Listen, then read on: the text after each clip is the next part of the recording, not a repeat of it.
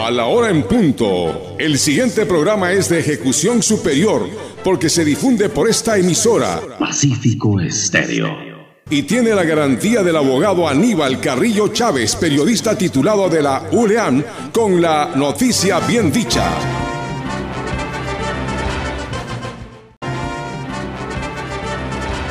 Y ya con ustedes, Aníbal Carrillo Chávez, el primero del día, al aire.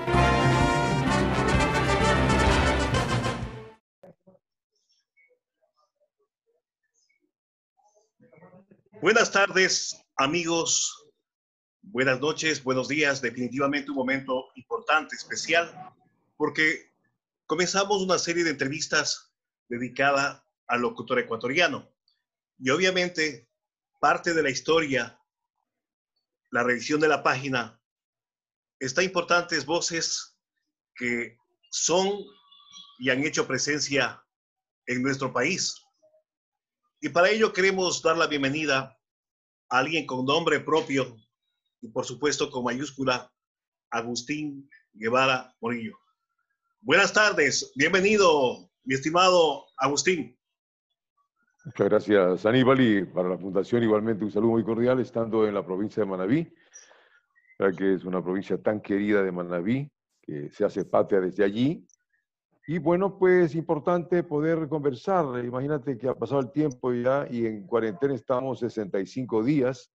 Tenemos tanto para comentar de la cuarentena como tanto de comentar de nuestra historia en lo que corresponde a comunicación, ya llevamos 52 años seguidos de actividad y 54 años pues con ilusiones.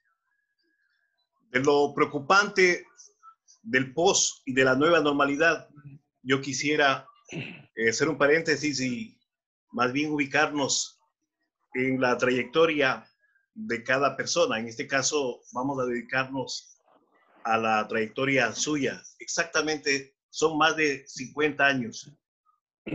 Eh, ¿Dónde inicia Agustín Guevara? ¿En qué radio? ¿Cómo inicia? ¿A qué edad? Bueno, se inicia en la escuela del fútbol. Y diría como escuchando a Carlos Rodríguez Cole en el año 58, él decía, la escuela del fútbol es una esquina cualquiera, donde el chico travieso rompe el ventanal de la casa vecina y rompe una longa carrera que no será la última. El colegio es una de esas moles que no necesitan ir al estadio, pero luego la graduación de crack será en el estadio, en donde será la número 5 la que tenga que ver mucho en el ambiente de fútbol. Nos criamos en el fútbol realmente, ¿no? La número 5 la que no se golpea, sino que se acaricia porque tiene alma de mujer. Es la vocal, es el alfabeto, la literatura hermosa de una narración que es alrededor del fútbol, su está del mundo. Nos iniciamos en esa tarea, conociendo desde el estadio El Arbolito. Yo tenía nueve años, diez años de edad la primera vez que fui al estadio.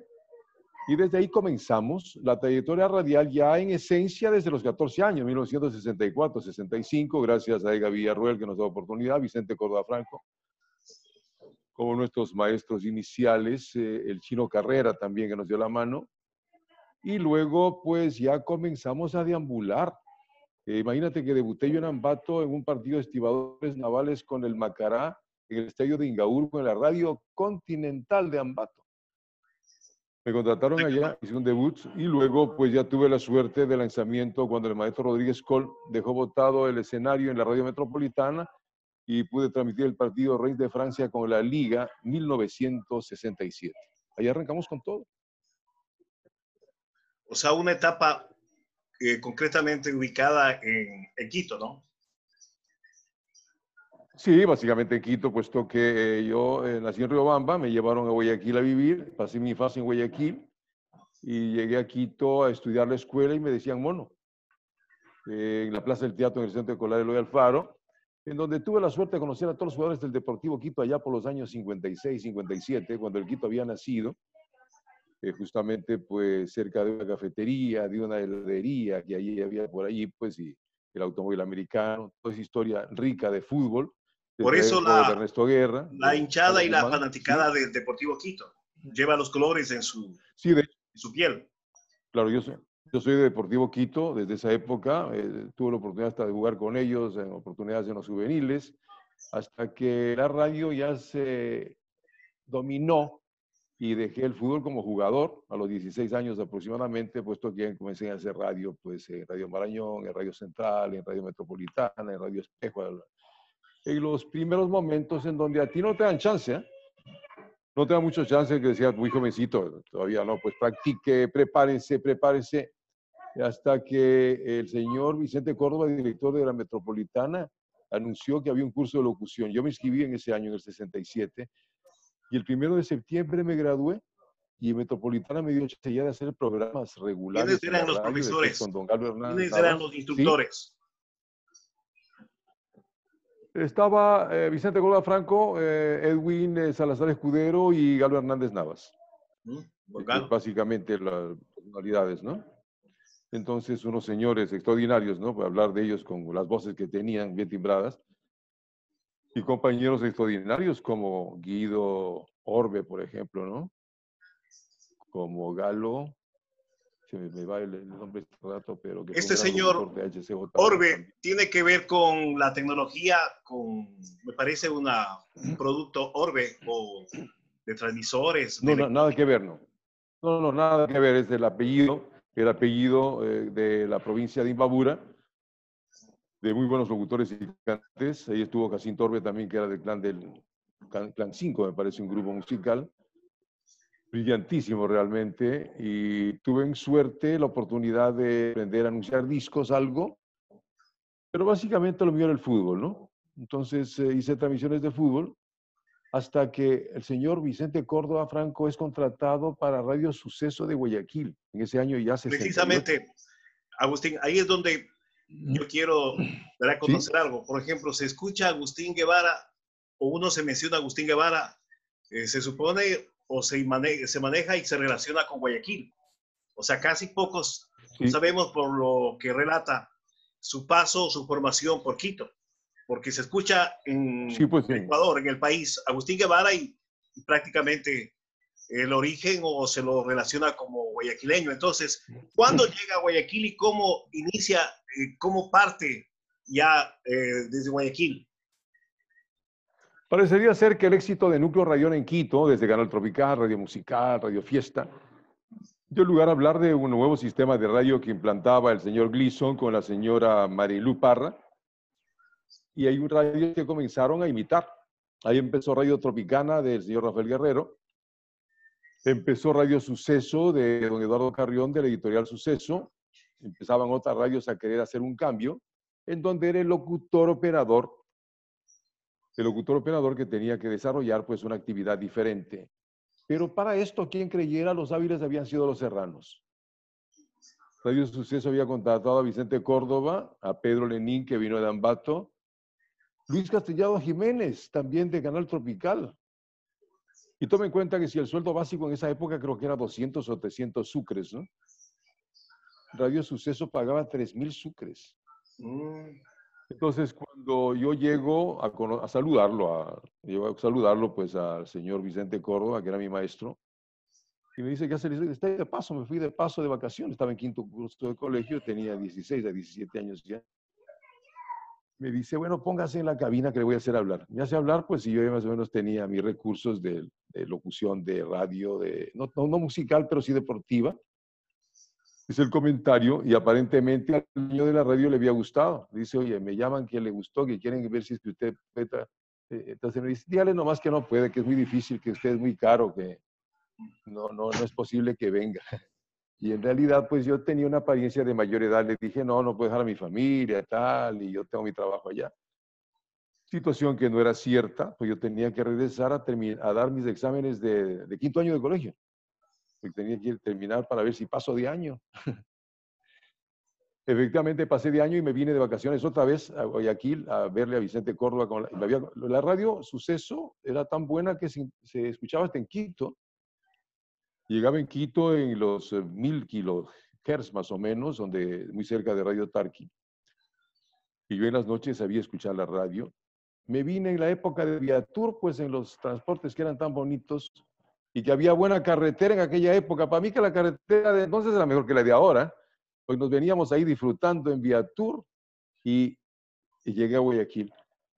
Cuando llegué a visitarle, le digo, vengo a ver, pues, pues aquí no pasa nada, pero véngase a visitar, pues no estoy a visitar. Hasta que el dueño ha dicho, ya, pero dele algún espacio. Me dice, le voy a dar un espacio para que me reemplace, una hora para que le reemplace a él, para que él llegue más tarde. Y de a poco me fui ganando el espacio, y ya eh, comencé a aprender la radio a las 6 de la mañana, comencé, aprendí a manejar el equipo, aprendí a anunciar discos que no sabía de música nada, sabía de fútbol. Mi interés era tener la opción de narrar fútbol.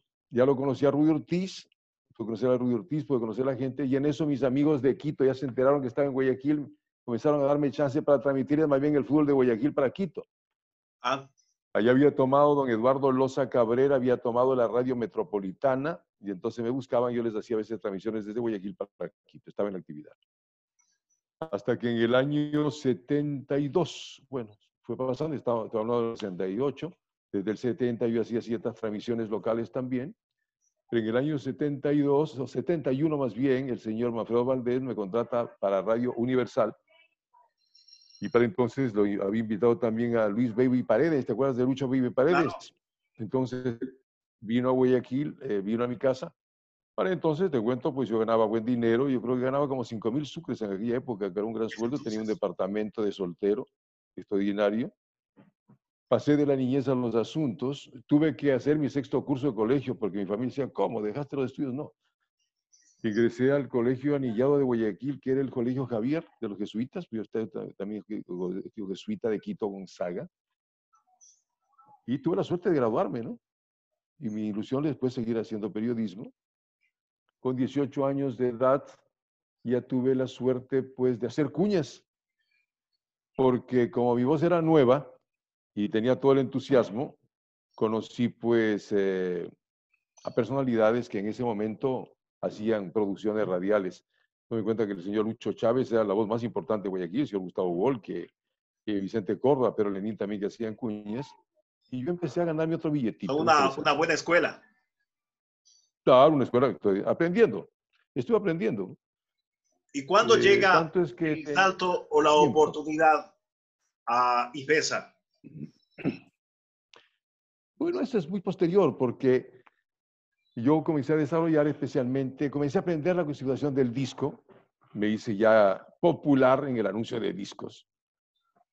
En el año 70, el señor Hugo Carchi, que fue uno de mis seguidores y fanático mío inicialmente, creó conmigo el programa Fórmula 5 en Radio Suceso.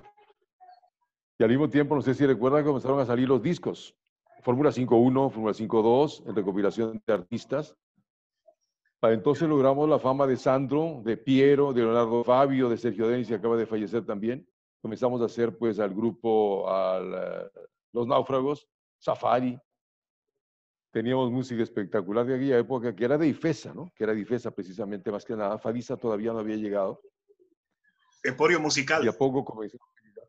Era emporio musical y también me contrataban a veces de Fediscos, ¿no? Para que se hicieran. Había mucho movimiento de venta de discos. El disco se vendía por semana. Entonces hacíamos, eh, Pedro Niña hacía los 45 a la semana y hacía Fórmula 5. De tal manera que fuimos llegando, eh, se pudo reeditar, otras radios me solicitaban. Alguna vez el señor Armando Romero también, que se hizo amigo mío, me llamaba para que yo fuera a grabar cosas de Radio Cristal. Era una voz nueva, ¿no? El señor de eh, Tramontana de Guafil tenía un noticiero nacional que comencé yo también a hacer, el noticiero que salía en los cines, imagínate. Luego, en el año 71, por primera vez me invita a IFESA a una reunión y tal. 71. El año 71, IFESA iba a sacar su radio. O sea, fue parte del proyecto. Querían modernizar a la radio, eh, teniendo el sistema de jockey también pues adecuado, que en esa época estaba en boga, porque Radio Suceso se había venido a menos. Algún problema tuvo el dueño de la radio que se descuidó. Para entonces yo también me casé, un jovencito, a los 20, 21 años ya contraje matrimonio con mi esposa, María Cristina, y eh, realmente ya era otra situación, porque decía, bueno, necesito... Yo trabajaba en tres radios, en Radio Suceso, Radio IFESA y Radio Mambo que para entonces Radio Mambo también me Ocho contrata K. como director musical. de la radio. Entonces, tome en cuenta, en la mañana estaba en Radio Suceso, de tarde en Radio IFESA y luego a las 6 de la tarde hasta las 8 o 9 de la noche en Radio Mambo, a full.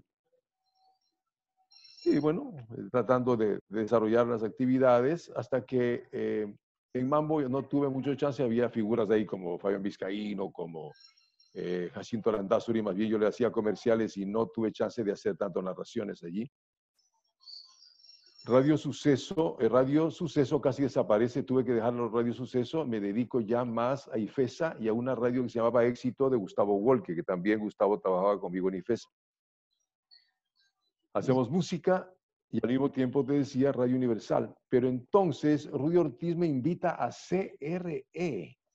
Mm. CRE, la radio e. En donde había llegado el señor Petronio Salazar y Rudy Ortiz como narradores y yo iba a ser el tercero a bordo. Allí. Y qué bueno, ya comencé a transmitir fútbol en Guayaquil eh, los domingos. Ya comencé a pues, entrar a CRE era hacerse conocido inmediatamente años 72, 73, 74, ya con IFESA, desarrollamos con IFESA, pues haciendo los, eh, los pool y la venta de discos, porque los discos ya ahora comenzaban a salir. El sello Son, el sello Estelar. En esa época yo iba a visitar a Quito, eh, comienzo a hacer cuñas de Malboro, me convierto en eh, la voz oficial de Malboro y del Cigarrillos Largo. Me acuerdo que hicimos las 24 horas Malboro en Yaguarcocha, y Malboro tenía pues su eslogan, que lo podemos decir ahora porque ya nadie consume cigarrillos prácticamente, ¿no? Malboro, el cigarrillo más venta en el mundo, presenta. Presentamos a Rafael y debuto yo creo que el 73 o 74 por primera vez como maestro de ceremonias en el CCI en Quito. Pero en una situación que no era para mí, pues eh, mi objetivo, mi objetivo era ser locutor deportivo. Y presento a Julio Iglesias al grande Julio Iglesias. Julio Iglesias el grande. Presento a Isabel Pantoja, una chica de 22 años en ese momento, jovencita. Y el mariachi y los mensajeros. Y para esto, tú recuerdas, no sé si vivías en Quito, que el CCI se llenaba, decían que iban como 100 mil personas allá para el, evento del 4 de diciembre. Maestro de ceremonia Agustín Guevara. Y ahí me tocó tomarme la revancha con las personas que no me habían parado bola, ¿no? no voy a decir los nombres, ¿no? Porque son después mis distinguidos amigos. Y entonces me fueron a buscar. Agustín, es que queremos también nosotros poner el micrófono aquí arriba en el escenario para la radio tal. Le digo, el programa es solamente mío, exclusivo de Malboro. Al único que le permití fue a mi primo, que ya para entonces ya lo ubicaba, era Patricio Díez. Lo permití, le dije, tú tienes que ponte entonces tu micrófono, pero a un lado nada más, porque yo soy el que este, yo era la figura de ese momento, pues entonces tenía que eh, robarme la película, estaba televisión y todo en ese evento magno de Malboro en homenaje a las fiestas de Quito. Y después empezamos. Y aquí estamos de animaciones. ¿Y cuándo se da la grabación eh, de esos eh, discos LP, de esa colección del concierto de Leonardo Fabio y con esa recordada, esa presentación? Es posterior, posterior. posterior. Entonces hablamos 73, 74, 75, brillantísimos para mí en el asunto de la música. Pude conocer a Armando Manzanero, Rafael, eh, pude trabajar con Sergio y Estíbalis como Sedades, eh, pero así personalmente trabajar con ellos, ¿no? Mi FESA me habían ubicado pues para que yo fuera a la vez un hombre de relaciones públicas de la radio, pero surgió una inquietud, crear una FM. Las FM en su momento todavía no aparecían, había Radio Melodía que era instrumental y creo que en Quito había otras instrumentales también exclusivamente, pero no había radios activas de FM.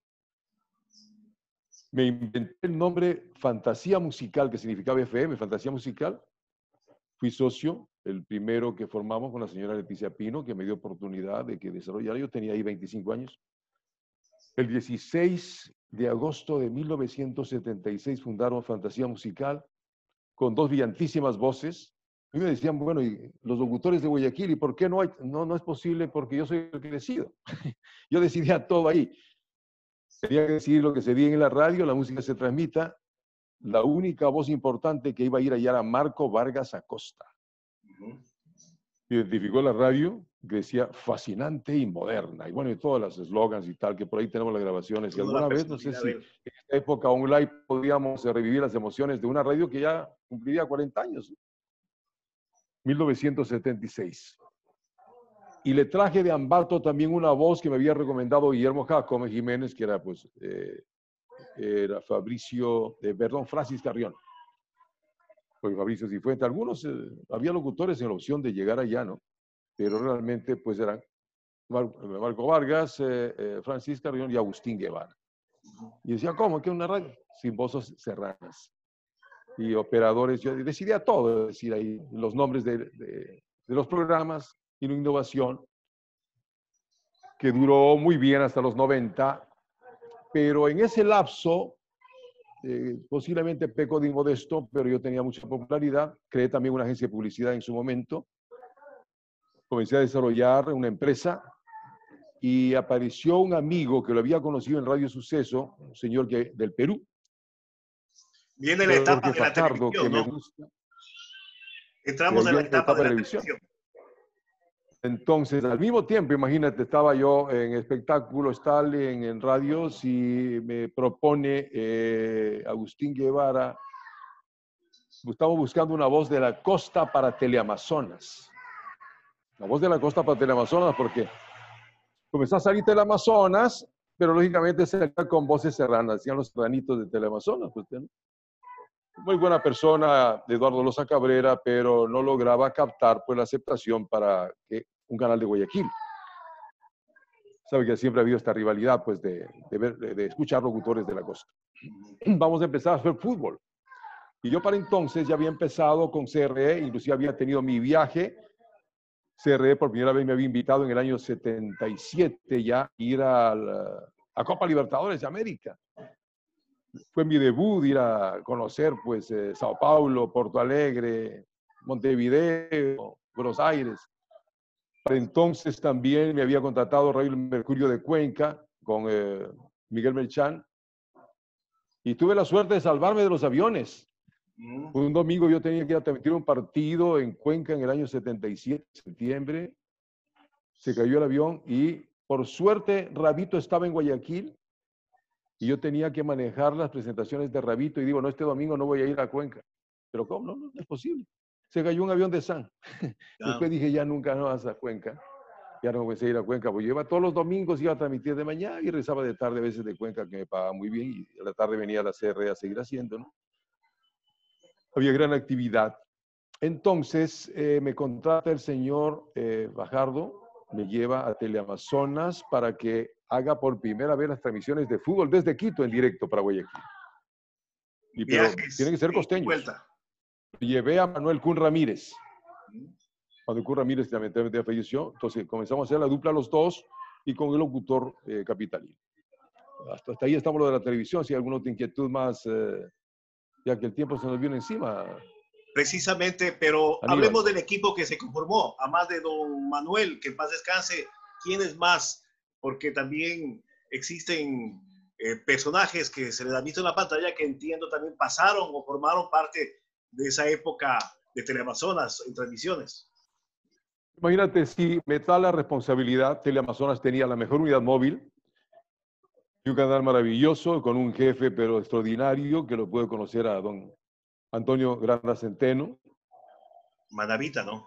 Eh, que reconocer que eh, cuando yo mejor gané en mi vida fue en Teleamazonas, bien pagado, bien atendido. A mí nunca me han gustado los aviones, pero tenía que estar viajando cada vez a Quito, ir y vuelta, y esa época todavía los aviones Carabel, pero gracias a Dios pues todavía estoy aquí.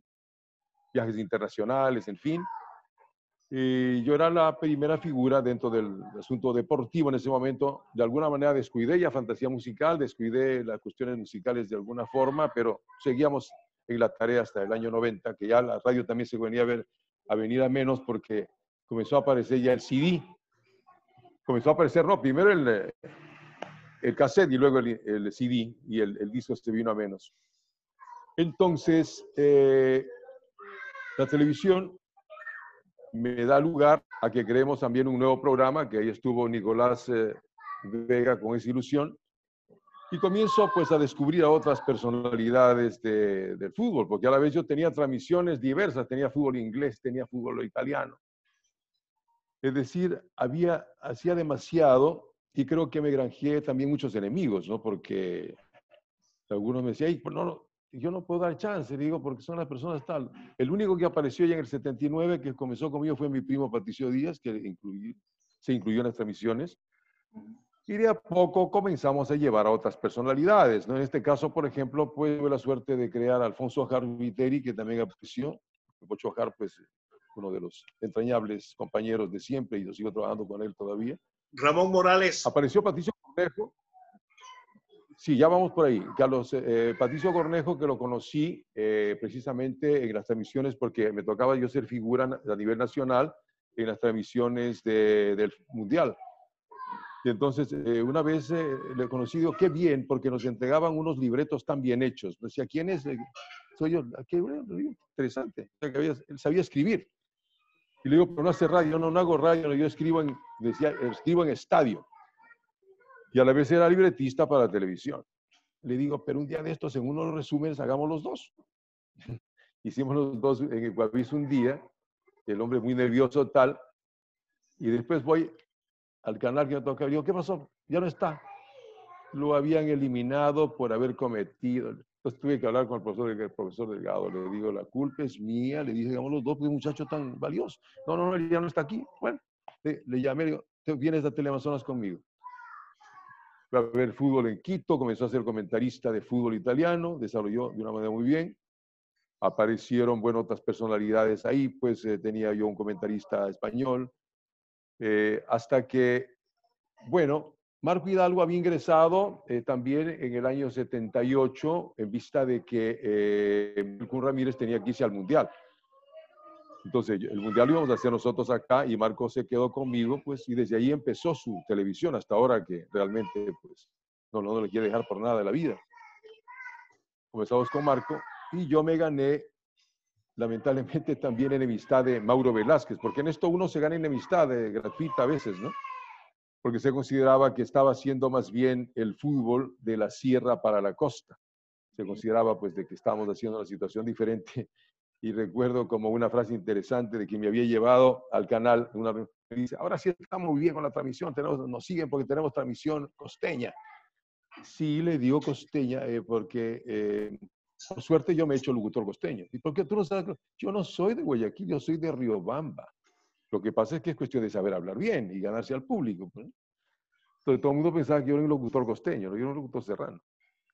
Y entonces me hice en Guayaquil, agradezco a Guayaquil todo lo que he hecho, realmente luego Guayaquil, eh, mi familia, mi esposa, maravillosa esposa y todo, pues eh, se logró. Las pocas cosas que tengo, honradamente, pues son de Guayaquil, efectivamente. Agustín, Fui a trabajar aquí desde Guayaquil. Sí. Marcando el tiempo. Pregúntame. En cuestión de su familia, cuántos hijos, eh, bueno, y también en sí esa parte, y luego lo que tiene que darse y aprendimos con el tiempo, que es del oficio a la profesionalización, que también usted, obviamente, es parte de la academia, o sea, docente, licenciado. Entonces, ese salto, ese paso que es importante como referente para la nueva generación, porque antes o en los es comienzos... importante no descuidar. Con, la, con, la, radio y punto. El hecho de la fama a veces obnubila y a mí me da mucha pena que no pude seguir estudiando más, dejé mi carrera de Derecho Internacional, la carrera de abogado que también ingresé a hacerla, pero era, no podía abarcar tanto. Eh, seguí siempre siendo un periodista. En el año 75 me gradué de licenciado en Comunicación Social en la Facultad de Filosofía. Y posteriormente, pues seguí estudiando, seguí desarrollando eh, cosas, eh, al mismo tiempo, pues produciendo, ¿no? Puesto que modestamente en el lapso mío de los años 70, yo creo que era la voz más sonaba en locución, en publicidad. Yo haber grabado más de 3.000 spots de publicidad, eh, muchos después de televisión, una cantidad de cosas que hicimos, incluyendo pues el hecho que IFESA me eh, ingresó para hacer canciones habladas. Yo tengo como seis poemas de canciones habladas también que salieron a la venta y que lograron venderse. Inicialmente yo mantenía un seudónimo, pero luego ya salió como Agustín Guevara Y hasta que Fediscos me contrató a hacer el tema Dime Adiós y me produjo enemistad también con IFESA, cosa que no era el caso que correspondía, porque eran momentos que habían pegado las canciones. Muy interesante, tengo mi familia con cuatro hijos, con la misma esposa, porque a veces dice pues que los, la gente de comunicación se casan varias veces, casado una sola vez. Y eh, lamentablemente mi esposa falleció hace seis años, sigo viudo. Y bueno, tengo mis seis nietos en Estados Unidos, porque dos hijos míos mayores decidieron ir a vivir en Estados Unidos, los mayores. Eh, tengo mis dos hijos que sí son comunicadores que están acá, un gran diseñador industrial que se preparó en México, eh, Jaime Guevara, y mi hija que ella es eh, locutora, ella hace programación de radio, hace relaciones públicas, son quienes se trabajan. Y tenemos dos canales digitales al momento que son pues plataformas, ¿no? A través de las cuales vamos a estar que luego te voy a hacer más bien, te voy a hacer la entrevista, posiblemente la próxima semana más bien al revés, pues ahora que me invitas, Aníbal, para tu plataforma, pues yo voy a tener la suerte de invitarte también, ya que nuestra tarea, y toma en cuenta que eh, yo soy de los que no descanso, es decir, es que el momento, el día que deje de hacer radio, de, de activar comunicación, de pronto voy a morirme, me quedo 65 días guardado, pero estoy haciendo mis dos programas de radio sí online, ¿no? Ahora a las 6 de la tarde tengo mi programa en radiosuexcelencia.com, que es eh, José Luis Bolaños, si lo ubicas, ¿no? Entonces tenemos nuestra, nuestro programa Luz de las Estrellas que nuevamente desarrollo en Radio La Prensa. Dentro de esto debo manifestar que precisamente al terminar eh, dolorosamente eh, Fantasía Musical, que desapareció, pues seguimos con Radio La Estación, eh, hemos seguido con Radio Forever. Penosamente Washington Delgado está ahorita en el hecho del dolor que esperamos que se recupere, la Radio Forever que la hicimos en el año 2000 también maravillosa, con nuestro programa Luces de la Ciudad, que fue de fantasía musical, y ahora estoy haciendo el programa La Luz de las Estrellas desde hace dos años. Y cuando cumplí 50 años de actividad, digo, vamos a cambiar algo. Voy para los 52 años de actividad. Y si Dios permite que cumplamos los 70 años, queremos hacer otro gusto, pero en nuestros terrenos de propiedad que tenemos en la Vía de la Costa, para lo cual estás invitado cordialmente para seguir también esta onda del rock, que tampoco no la dejamos de ninguna manera.